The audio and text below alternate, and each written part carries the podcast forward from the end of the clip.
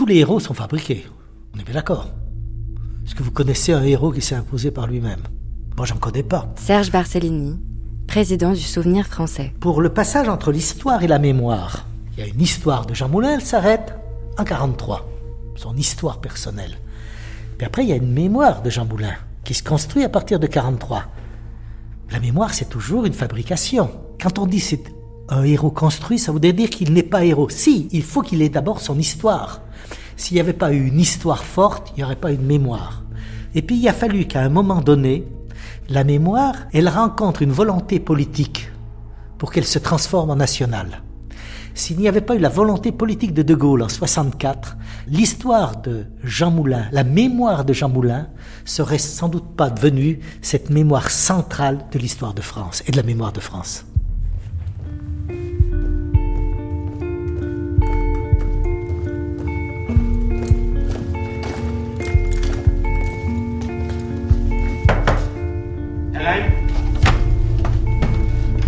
Entre ici, Jean Moulin, avec ton terrible cortège.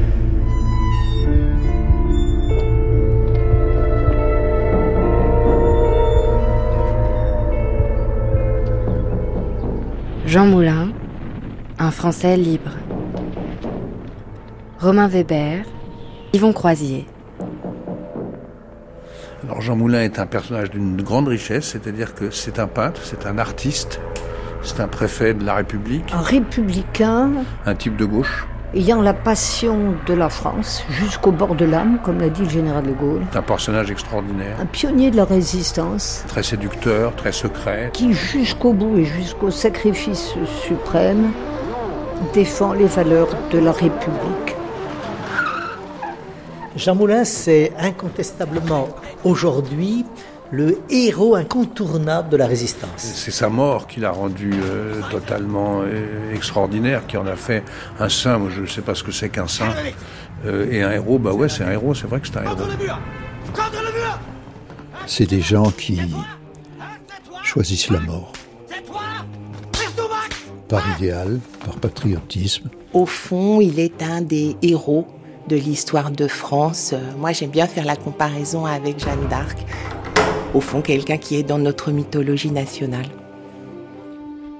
C'est l'honneur de l'espèce humaine, des gens comme ça.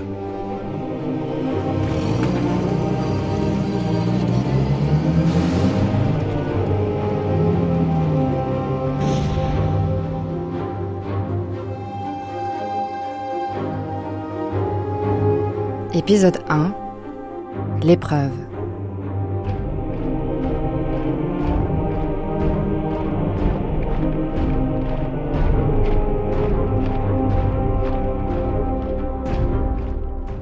Jean Moulin, c'est euh, avant-guerre quelqu'un qui a fait carrière dans la préfectorale. Laurent Douzou, historien. C'est quelqu'un qui se trouve en 1940, en juin 40, à la tête de la préfecture d'Eure-et-Loire à Chartres. Il a 40 ans, il est très marqué à gauche, euh, il est très bien noté comme préfet, il a une carrière qui est un parcours sans faute.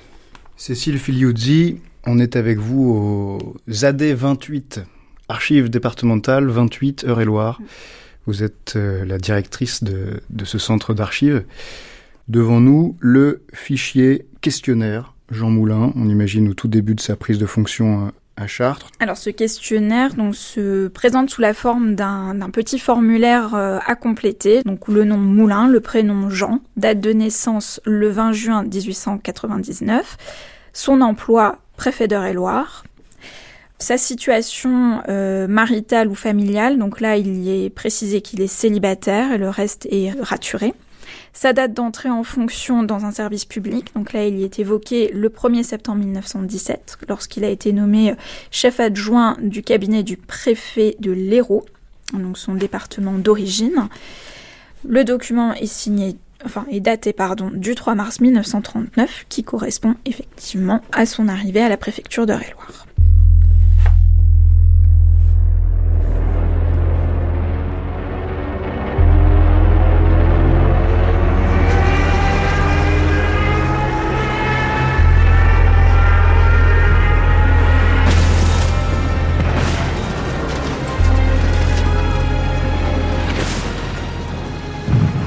Premier combat de Jean Moulin, lu par Charles Berling.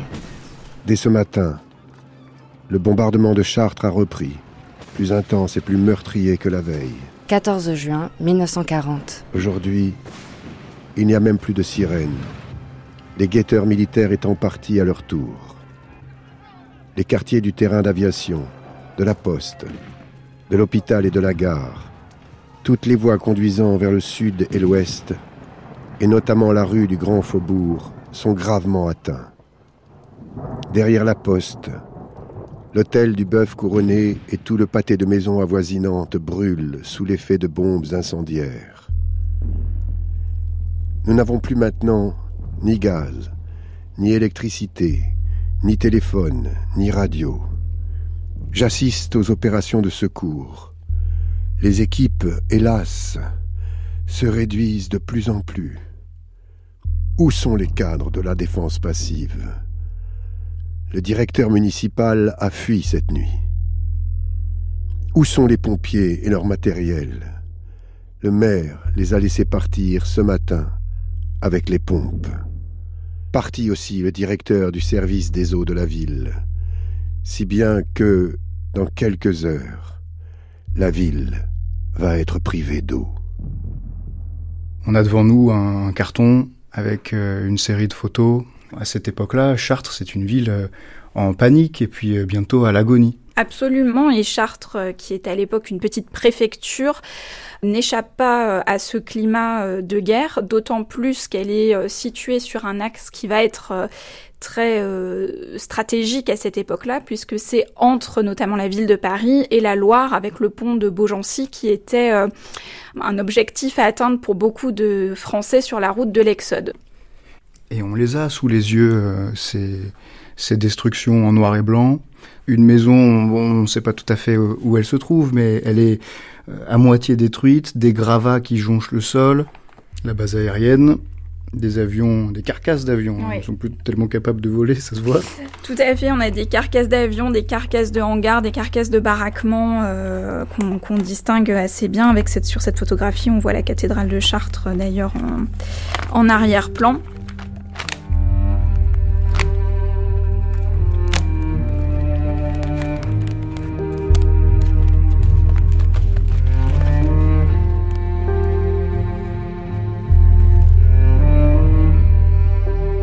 15 juin, 2 heures du matin.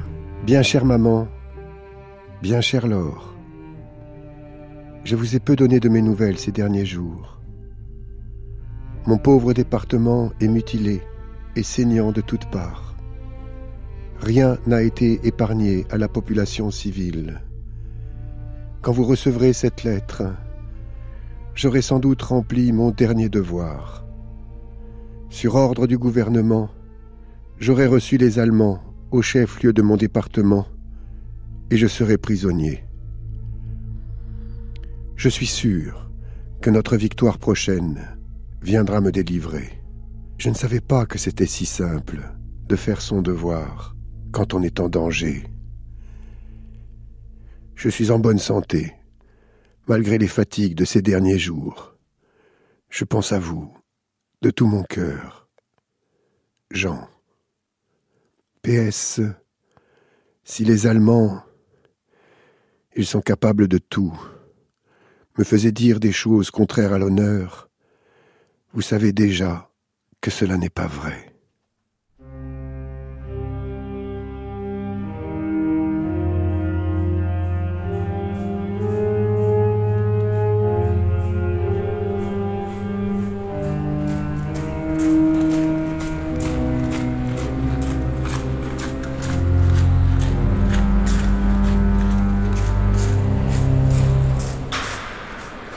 Albert Hude, vous êtes un habitant d'Eure-et-Loire.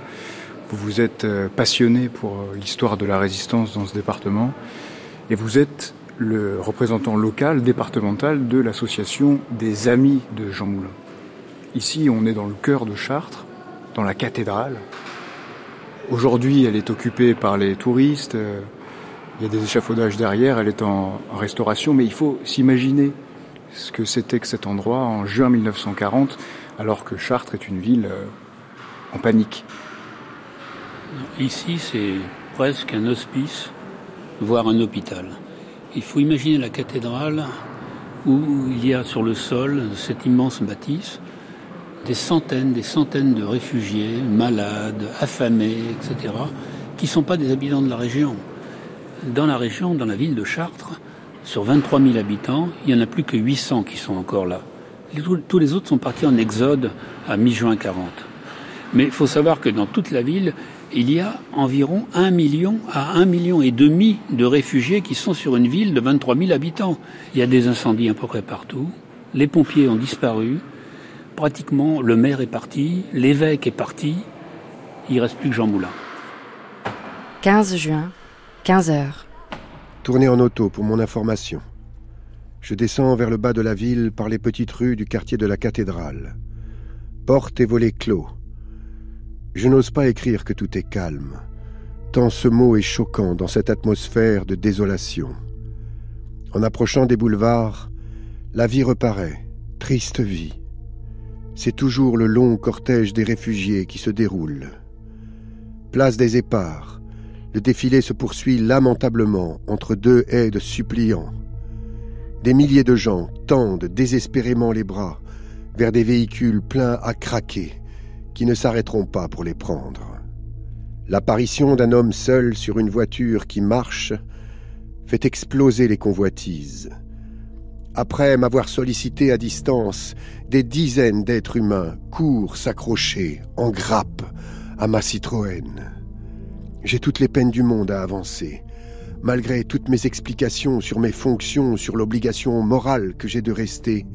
Ils m'implorent de les emmener n'importe où, vers le sud ou vers l'ouest, loin de cette ville de misère et de mort, loin de l'envahisseur qui approche. Ces gens ont faim, ces gens euh, ont besoin de, manger. Il n'y a plus du tout de boulangerie d'ouverte dans Chartres. Et Jean Moulin, une de ses premières démarches, c'est essayer de retrouver des boulangeries qui sont fermées, de les faire réouvrir, mais il faut de la farine. Donc il va courir sur Châteaudun pour essayer de retrouver des sacs de farine, qui va stocker à la, préfecture. Il va stocker 800 kilos de miches de pain pour distribuer à la population. Donc Jean Moulin, en fait, il agit concrètement pour essayer de soulager la souffrance des, des gens qui sont ici. C'est donc un choix qu'il fait, qui est un choix de responsabilité vis-à-vis -vis de la population. Participer au sauvetage de ce qui peut rester encore face à l'occupation allemande, c'est-à-dire d'un certain honneur de la France. Il édite une affiche pour dire à la population ne cédez pas à la panique, restez sur place, nous allons prendre en charge les, problèmes. Et pendant plusieurs jours, juste avant l'arrivée des Allemands du 17 juin, il va se démener partout, en voiture, en vélo, etc. 16 juin. Vous pouvez pas partir, on a besoin de vous. Il n'y a plus de police, il n'y a plus de magasin, il n'y a plus rien. Des vieillards et des enfants, c'est tout. Quand ils vous verront passer dans vos camions, qu'est-ce qu'ils vont penser? Ils attendront les Allemands seuls? Vous pouvez pas leur faire ça. Il faut quelqu'un pour la répartition des vivres, des volontaires pour remplacer la police, d'autres pour l'eau, pour l'électricité, pour enterrer les morts. J'ai besoin de pompiers bénévoles et de gens pour rassurer les réfugiés. Et un volontaire pour m'aider à fabriquer des affiches. Je n'obligerai personne, mais je compte sur vous. Allez, venez. Jean Moulin n'a pas dormi beaucoup la nuit précédente, les nuits précédentes. Il attend le matin sur le perron de la préfecture où il habite, au premier étage, en uniforme de préfet. Il attend euh, les Allemands. 17 juin. Présentez-vous, monsieur. Je suis le préfet de Réloir et monsieur est le maire de Dreux. Von Guttlingen. Vous êtes le premier préfet que je croise depuis la frontière. La fortune des armes vous amène en vainqueur dans notre ville. Nous nous inclinons devant les lois de la guerre. L'ordre sera maintenu à condition que vos troupes respectent la population civile, spécialement les femmes et les enfants. Les soldats allemands respecteront la population, mais je vous considère comme responsable de l'ordre. Vous devez rester ici, à votre poste. Faites savoir à vos administrés que la guerre est finie pour eux.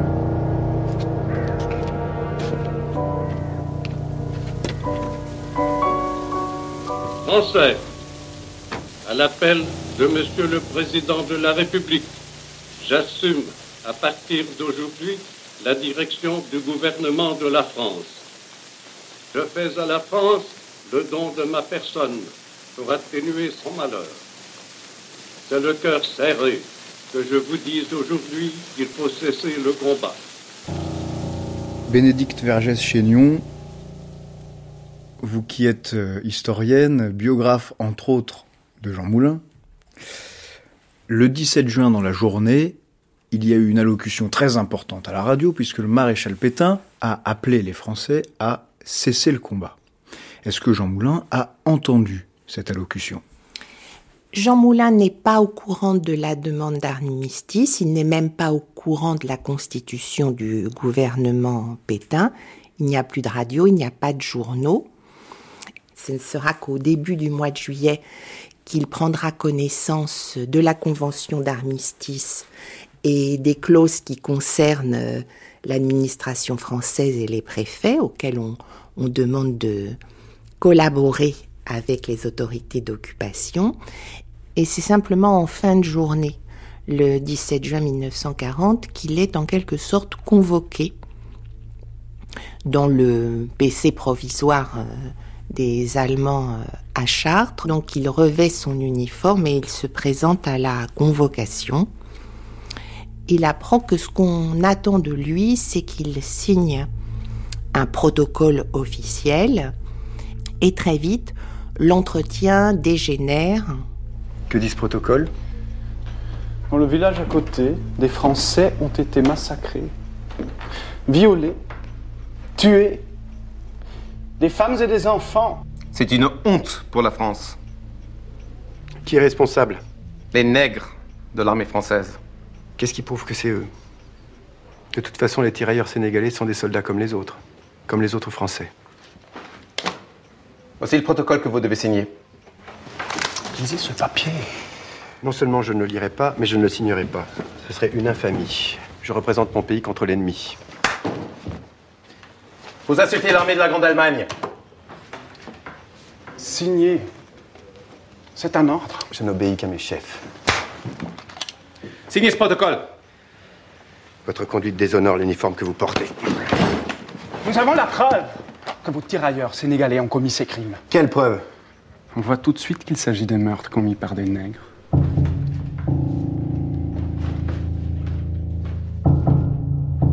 Insultes, violences, etc. Et Jean Moulin continue à refuser. Les Allemands le chargent en voiture et l'emmènent euh, au lieu supposé de ces exactions pour lui montrer des cadavres. Ceci probablement pour euh, l'impressionner. 17 juin après-midi. Nous laissons le village de Saint-Georges à notre gauche et nous nous dirigeons vers le hameau de la Teille. C'est bien ce que je pensais. On m'emmène sur les lieux du crime. Nous accédons à une banale cour de ferme, encombrée d'instruments agricoles et d'objets ménagers. L'officier s'approche d'un hangar, à main droite, au fond de la cour, et l'ouvre à deux battants. Voici, me dit-il, en se tournant vers moi. Voici nos preuves. Et d'un geste de la main, il montre, alignés côte à côte, neuf pauvres cadavres, tuméfiés, défigurés, informes, dont les vêtements déchirés et maculés permettent à peine de distinguer les sexes. Il y a plusieurs corps d'enfants. Chez deux ou trois victimes, la convulsion des membres indique une agonie douloureuse. Dans ce silence de mort, c'est une bien triste vision. Mais j'en ai tant vu, hélas, depuis un mois. Des paysans tués à côté de leurs chevaux, des réfugiés carbonisés dans leurs voitures, des femmes massacrées avec leurs enfants dans les bras. J'en ai tant vu que je n'ai pas grand-peine à maîtriser mon émotion.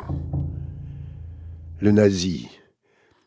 Voilà ce qu'ont fait vos bons nègres. Dans ces conditions, j'espère que vous ne ferez plus de difficultés à signer le protocole. Pourquoi est-ce que les Allemands accusent de cette façon euh, ces tirailleurs sénégalais? Alors, les Allemands ont un principe de racisme dès le début de l'année 40 qui consiste à dire que les Français utilisant des soldats noirs et maghrébins, c'est-à-dire pour eux des Untermädchen, c'est-à-dire des sous-hommes en allemand. Ces soldats noirs et maghrébins, beaucoup d'ailleurs seront exécutés alors qu'ils sont prisonniers après les combats de 1940. Il y a eu des combats très importants en Eure-et-Loire entre Maintenon et Châteauneuf-en-Thymerais où le 26e régiment de tirailleurs sénégalais s'est illustré avec plus de 50% de pertes. Ceux-là n'ont pas fui, ils se sont battus euh, contre les Allemands, ils ont perdu et pas mal de troupes euh, allemandes ont exécuté ces prisonniers. Très peu ont été faits prisonniers. Vous voyez, me dit alors mon bourreau numéro un, ceci est le tronc d'une femme dont les membres ont été coupés par les Noirs. Je vois, en effet, à l'intérieur, étendu sur une sorte de tréteau qui tient à peu près tout le réduit, une chose qui avait dû être un corps de femme, une chose horrible, à moitié nue, avec une chemise que le sang a plaquée par endroits sur la chair, et qui laisse apparaître, dans le bas, deux énormes plaques rondes où le sang s'est figé, la section des jambes tranchée au haut des cuisses, plus de bras non plus. À leur place, deux moignons sanguinolents. Quant à la tête, ce n'est plus qu'une boule informe où le sang a collé les cheveux partout et qui pend lamentablement. Dans l'obscurité du réduit, avec cette odeur fade de cadavre qui me prend aux narines, j'ai comme un frisson de fièvre. Alors, je sens que je ne pourrai pas résister.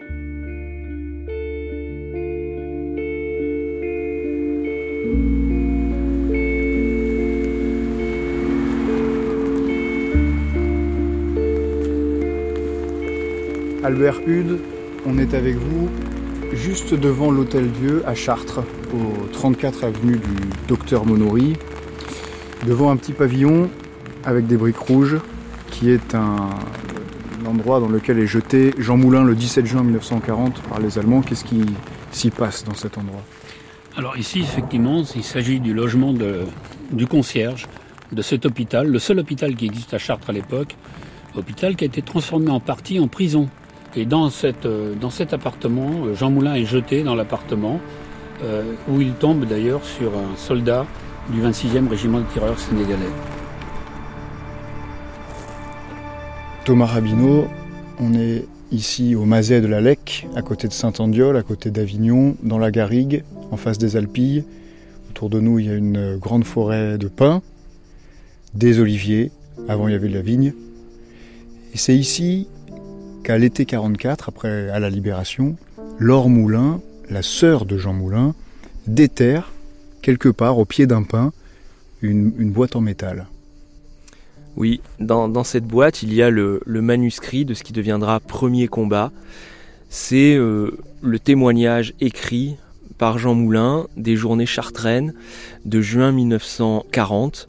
Il raconte tout ça dans ce, texte. Il le rédige euh, entre novembre et euh, décembre 1940 à Montpellier. Et il confie ses feuillets à Laure, qui va le mettre dans une boîte en métal et elle va venir l'enterrer ici, sous un pin de cette propriété des Galières, en vue de l'utiliser plus tard. Et à la libération, quand il n'y a plus de risque, Laure vient ici, le déterre et le manuscrit est parfaitement bien conservé, juste les agrafes ont rouillé euh, et, ce livre va paraître en 1947 aux éditions de Minuit sous le titre de Premier combat. Il y a une préface. Alors c'est une préface du général de Gaulle qui est datée du 1er juin 1946. Max, pur et bon compagnon de ceux qui n'avaient foi qu'en la France, a su mourir héroïquement pour elle. Le rôle capital qu'il a joué dans notre combat ne sera jamais raconté par lui-même, mais ce n'est pas sans émotion qu'on lira le journal que Jean Moulin écrivit à propos des événements qui l'amenèrent, dès 1940, à dire non à l'ennemi. La force de caractère, la clairvoyance et l'énergie qu'il montra en cette occasion ne se démentirent jamais.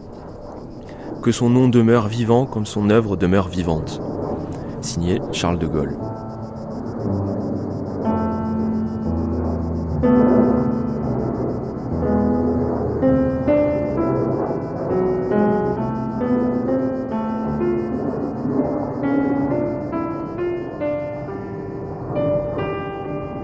Avec un ricanement, mon bourreau numéro un me crie Comme nous connaissons maintenant votre amour pour les nègres, nous avons pensé vous faire plaisir en vous permettant de coucher avec l'un d'eux. Et les soldats, sur injonction de leurs officiers qui continuent à rire bruyamment, me saisissent à bras le corps et me jettent violemment sur le malheureux tirailleur qui recule, effrayé. Ma tête va heurter le mur. La porte se referme alors. Dans le petit pavillon de la conciergerie à l'entrée de l'hôtel Dieu, où est-ce que se trouve sa cellule? Alors c'est probablement à l'entrée, pas loin de la porte de l'entrée ici. Et c'est très probablement dans cette pièce, qui en fait est un, un salon, un salon où habite euh, où habite le concierge et sa famille, avec d'autres pièces derrière, dans lequel Jean Moulin est jeté. Qu'est-ce qu'il y a dans cette pièce? Il y a un buffet, il y a des meubles, il y a une table, il y a une paillasse. Je sais qu'aujourd'hui, je suis allé jusqu'à la limite de la résistance. Je sais aussi que demain, si cela recommence, je finirai par signer.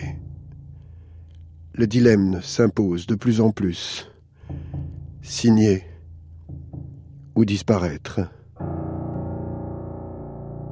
Je ne peux pas signer.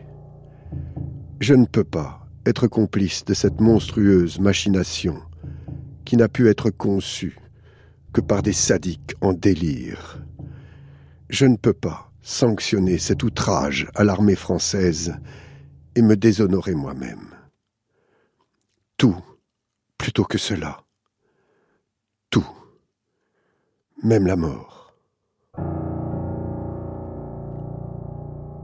Et c'est à ce moment-là qu'il saisit un morceau de verre qui est par terre, et c'est là qu'il se tranche une partie de la gorge. Il est 1h du matin, et le matin à 5h, les sentinelles viennent découvrir Jean Moulin dans son uniforme de préfet, totalement ensanglanté parce que le sang s'est écoulé toute la nuit, une partie de la nuit.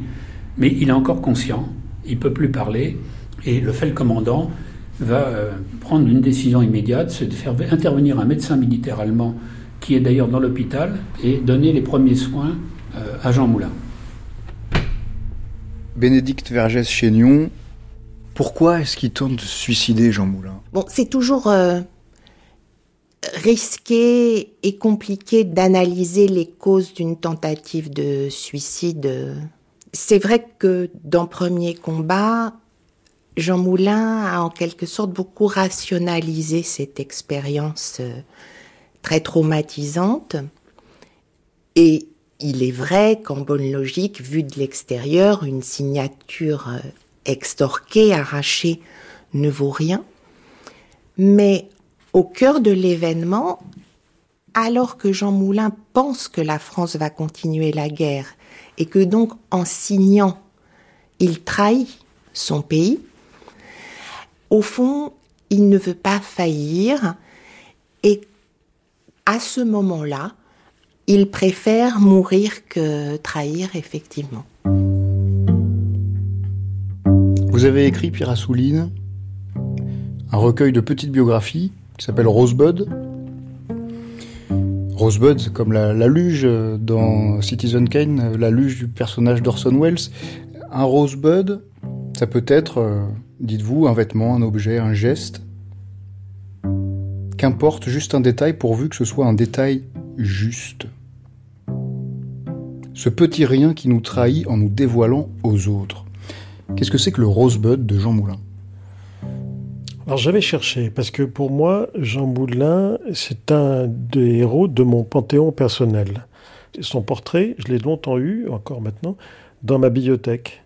Parmi les trois ou quatre textes que je cite régulièrement comme étant des textes dont j'ai besoin pour résister, parce que la résistance, c'est pas uniquement en temps de guerre, c'est aussi en temps de paix, savoir dire non. J'ai le livre de Job, La chèvre de Monsieur Seguin, un poème de Paul Celan, Tenir, Stehen. Et puis, premier combat. Mais, par exemple, on parlait du rosebud. Pour moi, le rosebud de Jean Boulin, c'est son écharpe. Parce que l'écharpe, elle apparaît sur les photos. Alors, il y a un portrait de lui qui est partout, avec un chapeau, un par-dessus, une écharpe, il est souriant. Et ça, ça représente Jean Moulin résistant. Alors, c'est une photo qui a été faite avant la guerre. C'est pas une photo de guerre. En revanche, il y a une photo faite dans le jardin de la préfecture à Chartres, on le voit pendant l'été 40 avec l'officier allemand. Et il porte une écharpe. En août 40, on n'a pas besoin d'écharpe. Hein. Il fait chaud, même à Chartres. Et cette écharpe, qu'est-ce qu'elle cache? Une cicatrice. Une cicatrice. Cette cicatrice, c'est celle du suicide euh, raté. Eh bien, en écrivant ce, chapitre de Rosebud, je me suis dit, les Français ont besoin de cette écharpe de Jean Moulin pour cacher ce qu'ils ne veulent pas voir. Cet acte inexplicable pour le grand résistant français, qui est celui du suicide, à un moment où on ne se suicide pas. Jean Moulin n'a pas de secret à protéger. Ah non, il n'a aucun secret à protéger, puisqu'il n'est pas le chef de la résistance, il est juste préfet de Chartres. C'est ça qui reste un, un mystère, qui est l'un des mystères de, de sa vie.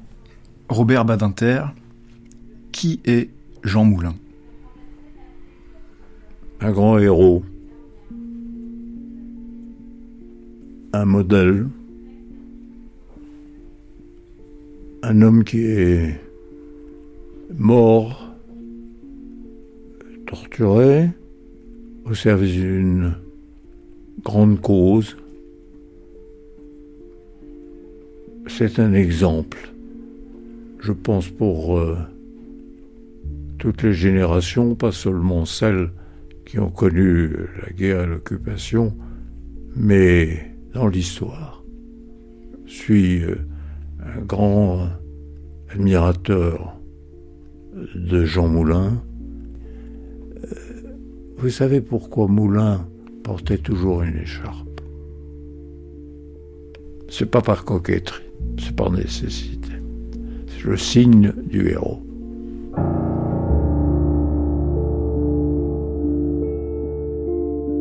Le premier geste de résistance du premier résistant de France, c'est de se donner la mort. C'est quand même paradoxal, non? C'est pas une façon de se dresser contre l'ennemi que de se donner la mort. Et pourtant, c'est ce qu'il a fait. Et c'est là pour euh, expliquer cette énigme et ce paradoxe que vous citez Hamlet, Pierre Assouline. Savoir s'il est plus noble pour l'esprit d'endurer les coups de fronde, les flèches de l'outrageuse fortune, ou de prendre les armes comme une mer d'épreuves et, s'y opposant, les finir. Mourir, dormir. Pas plus, et par un sommeil dire qu'on met fin aux angoisses dont hérite la chair. C'est un achèvement, à désirer avec ferveur. Mourir, dormir, dormir, rêver peut-être. Évidemment, c'est un passage très célèbre, mais il m'est venu à l'esprit, euh, justement, pensant à Jean Moulin dans, cette cave, vouloir en finir parce que, ne voyant pas l'issue. Ce soir-là, c'est euh, le début de sa légende à Jean Moulin? Je ne suis pas sûr que ce soit le début de sa légende ce soir-là, pour la bonne raison que on n'a peut-être pas envie, dans le légendaire de la résistance, de se souvenir que son premier acte de résistance fut le suicide. Parce que, bien entendu, après la libération, De Gaulle, la résistance, on fait de Jean Moulin un héros, mais euh, dans cette légende, Jean Moulin apparaît avant tout comme euh, l'homme de l'ombre mais pas comme l'homme qui, qui va en finir avec la vie dès les premiers jours. Jamais. Bénédicte Vergès-Chénion, pourquoi est-ce que les Allemands soignent ce préfet qui a tenté de se suicider dans la cellule qu'il lui avait confectionnée? Alors, euh, les exigences allemandes, dans une certaine mesure, elles euh, contreviennent aux instructions qui ont été donnés à l'armée allemande, que nous, Français, nous avons l'habitude de moquer en, disant qu'on leur a demandé d'être correct avec un cas au début et à la fin.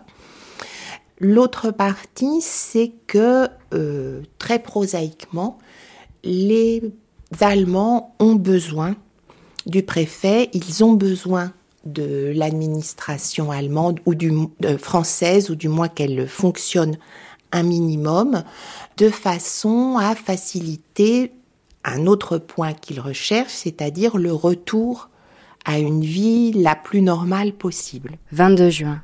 Ma fièvre est tombée. Je peux commencer à me lever. Je reprends mes rapports administratifs avec une nouvelle commandante tour.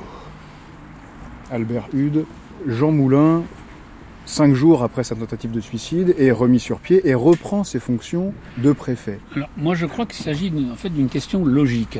À partir du moment où il a choisi, dès le départ, de ne pas partir en exode, qu'il a choisi de publier une affiche demandant à la population de ne pas quitter la ville de Chartres et, leur, logement dans les communes alentours, à partir de ce moment-là, la logique veut que Jean Moulin euh, va euh, continuer sur cette base-là ses fonctions de préfet. Il va essayer là de louvoyer, de retarder, euh, d'arranger, de négocier, et on a des quantités de traces d'intervention de Jean Moulin entre juin et novembre 40, de traces qui tentent d'essayer d'amollir le, point de vue allemand, d'essayer de, sauvegarder un minimum de droits pour euh, les habitants euh, du département. Il ne démissionne pas parce que pour lui démissionner, ce serait déserter. Il est aux ordres de l'Allemagne tout simplement parce qu'il est euh, contraint par la convention d'armistice. Il veut reconstruire. Christine Lévis-Touzé, historienne et biographe de Jean Moulin. Être un opposant de taille face à l'occupant pour protéger les populations, limiter les exactions, combattre les viols, combattre les réquisitions euh, abusives, et il lutte pied à pied. La convention d'armistice euh, signée entre l'Allemagne nazie et la France euh, républicaine, mais plus pour, pour, très longtemps, dit dans son article 3 que les fonctionnaires, les hauts fonctionnaires de la République française sont soumis à l'autorité euh, des forces occupantes. Gérard Leray, historien. Et donc, à ce titre, Jean Moulin, préfet d'un département occupé, se doit d'obéir à l'occupant.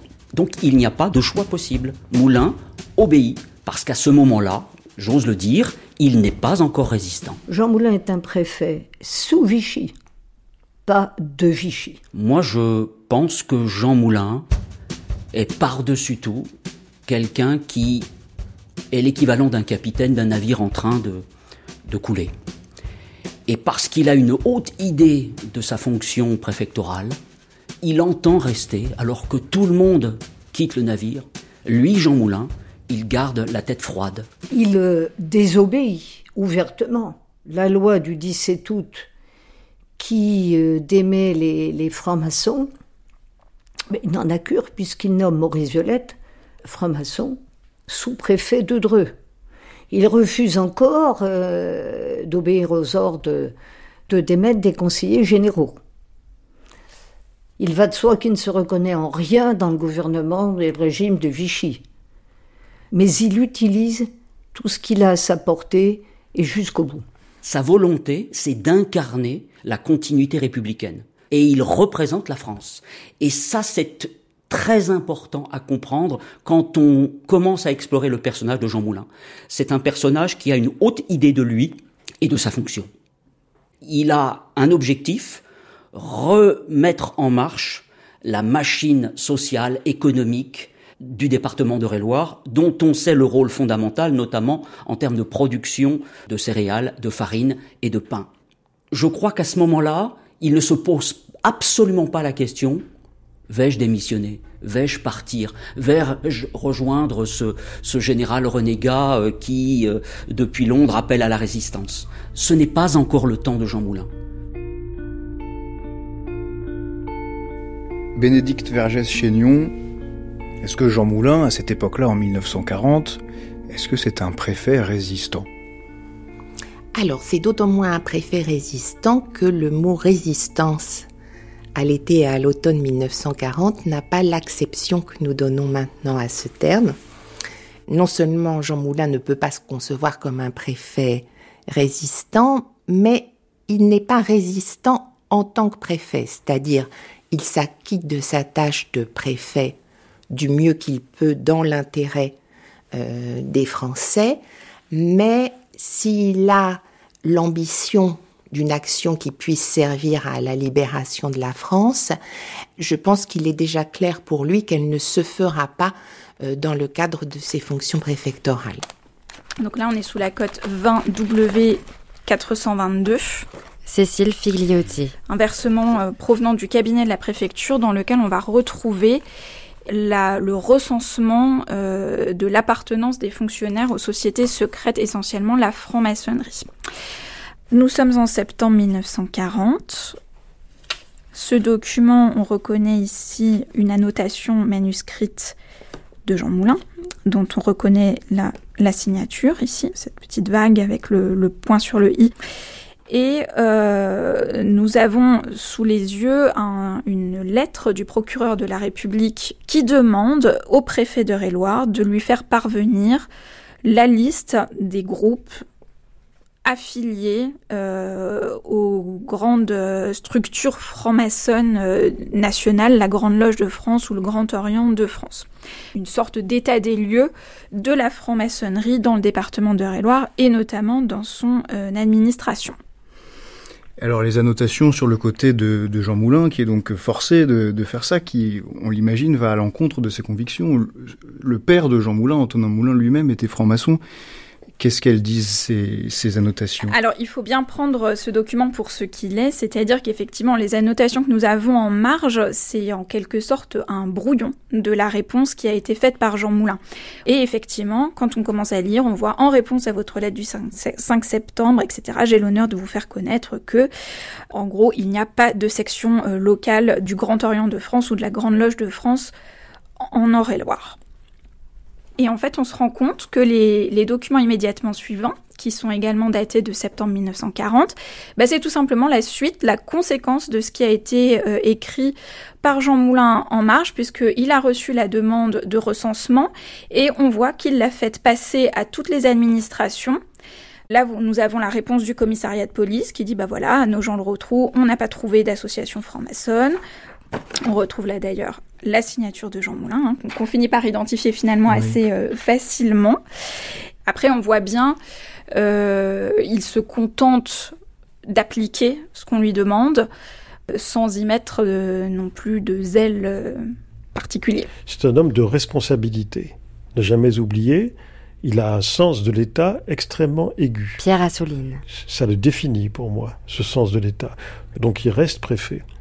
Il administre sa préfecture, et par exemple, et ça c'est Cordier qui a été un des premiers à le rappeler et à le montrer, et il applique, entre autres, le statut des Juifs pour le département. Le premier statut des Juifs, il est préfet, et donc il l'applique. On est à un moment où euh, on est plus dans la recherche de la définition de ce que c'est qu'un juif, donc on va produire un certain nombre de documents et notamment le statut des juifs qui permet de définir avec précision euh, ce que c'est qu'une personne juive. En l'occurrence, il faut avoir trois grands-parents eux-mêmes juifs, selon ce fameux euh, statut des juifs. Et à partir de là, on va pouvoir effectivement commencer à recenser euh, les juifs, et notamment les juifs d'origine étrangère, les juifs étrangers qui résident dans le département. Donc on va avoir tout un tas de documents euh, qui euh, retranscrivent ce processus d'exclusion et notamment d'exclusion de certaines professions euh, comme l'enseignement, la pratique de la médecine, etc. sur l'implication, l'investissement ou pas de Jean Moulin dans ce processus, on a peu de choses puisqu'il y a beaucoup de ces mesures qui ont été mises en place à partir du mois d'octobre 1940. Et là, euh, Jean Moulin, il va être euh, démis de ses fonctions au tout début euh, novembre 1940. Finalement, il a très très peu eu à, traiter ce, type de questions. mais on n'en est pas encore à euh, planifier euh, l'extermination des Juifs. Il y a à partir de l'automne 1940 toute une série de mesures qui sont édictées à la fois par le régime de Vichy et par les autorités allemandes qui vont dans le sens de la fabrication d'un régime d'exclusion.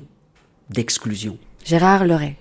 Eh bien, tous les documents que j'ai étudiés témoignent du fait que Jean Moulin n'a jamais fait de zèle, jamais, pour mettre en application euh, ces décisions euh, qui portent atteinte incontestablement à sa conscience de républicain. Il n'a pas fait de zèle, mais il ne s'aborde pas non plus les décisions, il fait son travail. Ça peut être surprenant pour nous d'entendre ce que je dis là, mais Jean Moulin obéit aux ordres. Il fait son travail, et je crois que pour lui c'est une question d'honneur. Recenser les francs-maçons, recenser les juifs, recenser les entreprises juives, est-ce que vraiment euh, c'est une question d'honneur pour Jean Moulin de le faire? Replongeons-nous dans le contexte de cette époque, de l'été et de l'automne 1940. L'antisémitisme est triomphant. Ce ne sont pas simplement les Allemands qui occupent la France qui sont antisémites. C'est le régime de Vichy. Lorsqu'il s'agit de faire des listes, à l'époque, ce n'est pas grave. Jean Moulin, depuis qu'il est dans la préfectorale, c'est-à-dire depuis une quasi vingtaine d'années, Jean Moulin a régulièrement fabriqué, sous la Troisième République, des listes. Des listes de républicains espagnols, des listes de communistes, des listes d'indésirables, entre guillemets, comme on disait à cette époque-là. De se voir ordonner d'organiser un recensement de juifs, ça s'inscrit dans la normalité du temps. Pour nous, en 2023, c'est abominable, parce que nous savons ce qui s'est passé. Mais à l'époque, j'insiste là-dessus, on ne savait pas, on ne savait pas. Alors, oui, bien entendu, euh, à l'automne 1940, euh, personne euh, ne devine la mise en œuvre de la solution finale. Bénédicte Vergès-Chénion. Néanmoins, ce recensement est une stigmatisation et avec ce qui s'est passé en Allemagne depuis 1933, il est évident que ce recensement constitue une menace. Et d'autre part, le recensement des entreprises, des commerces et des biens euh, de personnes juives sans très fortement la spoliation, euh, la marginalisation économique qui euh, devrait précéder une, une marginalisation sociale. Et ce sera le, le cas. Il faut ajouter que le gouvernement français emboîte le pas aux Allemands de peur d'être euh, dépassé sur ce terrain en adoptant lui-même un premier statut des Juifs le 3 octobre 1940 qui sera suivi euh, d'autres lois, dont des lois qu'on appelle d'arianisation, c'est-à-dire de vol euh, des avoirs euh, des Israélites. La chronologie m'incite à penser que Jean Moulin est déjà en quelque sorte passé à, à autre chose parce qu'il a appris déjà depuis un moment qu'il est révoqué par le gouvernement français et qu'il va devoir euh, quitter ses fonctions préfectorales.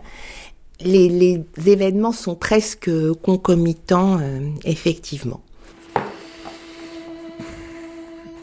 Gérard Leray, il y a un courrier aux archives nationales qui peut sembler très problématique, qui date du 9 novembre 1940, qui est envoyé le préfet de Réloir. Que dit ce courrier Le préfet de Réloir à monsieur le chef de la FEL commandanture 751. J'ai l'honneur de vous remettre ci-joint en triple exemplaire la copie des déclarations concernant les Israélites reçues à ce jour dans mon département, la copie des déclarations concernant les entreprises israélites. Je vous informe également qu'avis a été donné aux commerçants juifs d'avoir à apposer l'affiche prescrite par vos instructions et que des ordres ont été donnés pour que la mention prévue par vos instructions soit portée sur les cartes d'identité des Juifs. Et c'est signé le préfet. Ce courrier date du 9 novembre 1940. Soyons très précis avec la chronologie. La révocation du préfet Jean Moulin est intervenue officiellement le 2 novembre 1940. Le 2 novembre. Cette révocation est signée par Philippe Pétain en personne. Mais vous devez savoir que un préfet, lorsqu'il quitte son poste, lorsqu'il est, par exemple, révoqué, il doit rester en fonction jusqu'à l'arrivée de son successeur. C'est la règle. Donc, Jean Moulin a été révoqué effectivement le 2 novembre 1940, mais il reste en fonction jusqu'à l'arrivée effective de son successeur, Charles Donati, le 16 novembre 1940. Donc, cette lettre, elle est partie une semaine après sa révocation et une semaine avant le départ effectif de Chartres du préfet Jean Moulin, mis à la retraite. Christine Lévis-Touzé, qu'est-ce qu'on sait sur ce dossier de Jean Moulin qui aurait ou pas Non, je répondrai pas comme ça. Non, du tout. Alors je vais le prendre autrement et moi à ma manière d'historienne. Allez-y. L'ordonnance du 27 euh, septembre 1940, c'est le recensement. Jean Moulin, que fait-il? On ne sait pas. Il n'y a pas de courrier signé, manuscrit. On ne peut pas aller plus loin. Ce que l'on sait, et là, moi je dis avec certitude, c'est que, comme il l'a fait précédemment pour les circulaires du gouvernement de, Vichy, il traîne indéniablement puisque la fille d'un médecin juif indique qu'il a dissuadé d'aller se faire recenser. Donc il protège, il protège les populations dans leur ensemble, et les juifs bien sûr. On en est là. Plus loin, je ne peux pas y aller.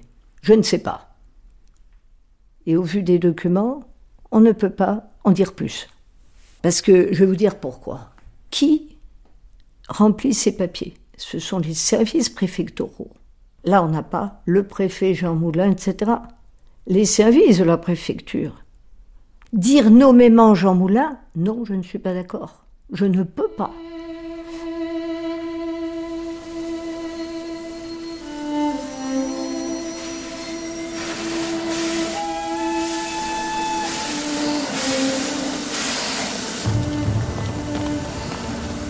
Der da! Papiere! Und der! Aufmachen! Avez-vous, Cécile Filiuzzi, ici aux archives départementales, la lettre de Jean Moulin qui demande à la Feldkommandantur euh, le renouvellement de son Ausweis, c'est-à-dire son laissez-passer? Oui. Elle est ici. Donc, euh, on ouvre le conditionnement et on trouve ce tout petit document écrit euh, vraiment sur un papier euh, déchiré. Déchiré, oui. On sent effectivement vraiment que ça a été arraché d'une feuille et écrit euh, vraiment très très rapidement. Et nous lisons ce petit texte de la main de, de, Jean Moulin. Mes fonctions devant prendre fin le 15 novembre suivant, je vous serai très obligé de bien vouloir me faire euh, renouveler, c'est cela, le laisser passer à jouir pour me permettre de me retirer dans mon pays en zone non occupée. Signature de Jean Moulin. Qu'est-ce qu'il va faire, Jean Moulin, en zone libre? Alors là, ce, ce document euh, laisse penser qu'il euh, souhaite prendre un, un, peu de temps euh, familial. Il ne va, en toute logique, pas parler de ses projets réels à la fête commandant Tour, ça paraît bien évident. Mais l'histoire de Jean Moulin a montré par la suite qu'il avait beaucoup d'autres projets que simplement prendre des vacances bien méritées après son passage à la préfecture d'Eure-et-Loire. J'ajoute que le 11 novembre 1940, lorsqu'il est relevé de ses fonctions, il écrit à sa mère en indiquant Je suis content de la décision qui a été prise à mon sujet. Et ce qui est fort et qui n'est pas une formule neutre, c'est ses adieux à son département. Quand il s'adresse, il adresse une lettre au 426 maires, je crois, en indiquant qu'il part sans amertume. Je vais, vous la réciter. Est-ce qu'elle est trop belle pour qu'on la laisse passer? Après 23 ans passés au service de la République, je pars sans amertume, conscient d'avoir rempli ma tâche sans défaillance. Ça résume. J'ajoute que il part comme pionnier résistant. Le 21 octobre, il a fait euh, un séjour à Paris. Il a écrit une carte à, à sa famille signée Pierre Romanin, son pseudonyme d'artiste. Pourquoi? Il veut dissimuler les contacts qu'il a eus à Paris. Il n'y a pas besoin d'être grand clair pour savoir qu'il a repris contact avec euh, les proches du cabinet de Pierre Cotte. Deuxième chose, il quitte l'Eure-et-Loire avec des faux papiers au nom de Joseph Mercier. Des 26 préfets qui sont relevés de leur fonction à ce moment-là, il est le seul à faire ce choix de la résistance tout de suite. Emmanuel Dastier de la Vigerie, chef du mouvement Libération Sud. Jean Moulin est un homme qui, deux jours avant le discours du général de Gaulle, le 18 juin 1940, a été torturé par les Allemands. Et comme il a craint à un moment donné, sous la torture, de faire ce que les Allemands demandaient de lui, et qui était une ignominie, il a profité d'un moment où les Allemands n'étaient pas là pour essayer de se tuer. Et il s'est tranché la gorge, et il en est sorti. Il a repris sa préfecture, il a été révoqué par Vichy et par Pétain, et il est allé retrouver un de mes grands amis, qui avait été dans le cabinet de Pierre Cotte avec lui, Pierre Meunier, qui devait devenir le secrétaire du Conseil national de la résistance. Et une phrase qu'il a dite a été importante. Il a dit Je peux tout faire, je suis déjà mort une fois.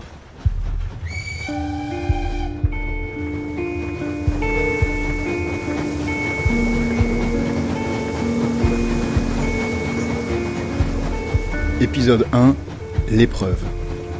Avec Bénédicte Vergès-Chénion, Christine Lévis-Touzé, Cécile Figliuzzi, Albert Hude, Pierre Assouline, Thomas Rabineau, Gérard Leray, Laurent Douzou, Serge Barcellini et Robert Badinter. Avec des extraits du livre Premier combat de Jean Moulin, lu par Charles Berling, et du film Jean Moulin d'Yves Boisset, musique d'Angélique et Jean-Claude Nachon. Merci à l'Hôtel Dieu de Chartres et à l'Office national des anciens combattants et des victimes de guerre d'Eure-et-Loire. Jean Moulin, un Français libre, une grande traversée de Romain Weber et Yvon Croisier.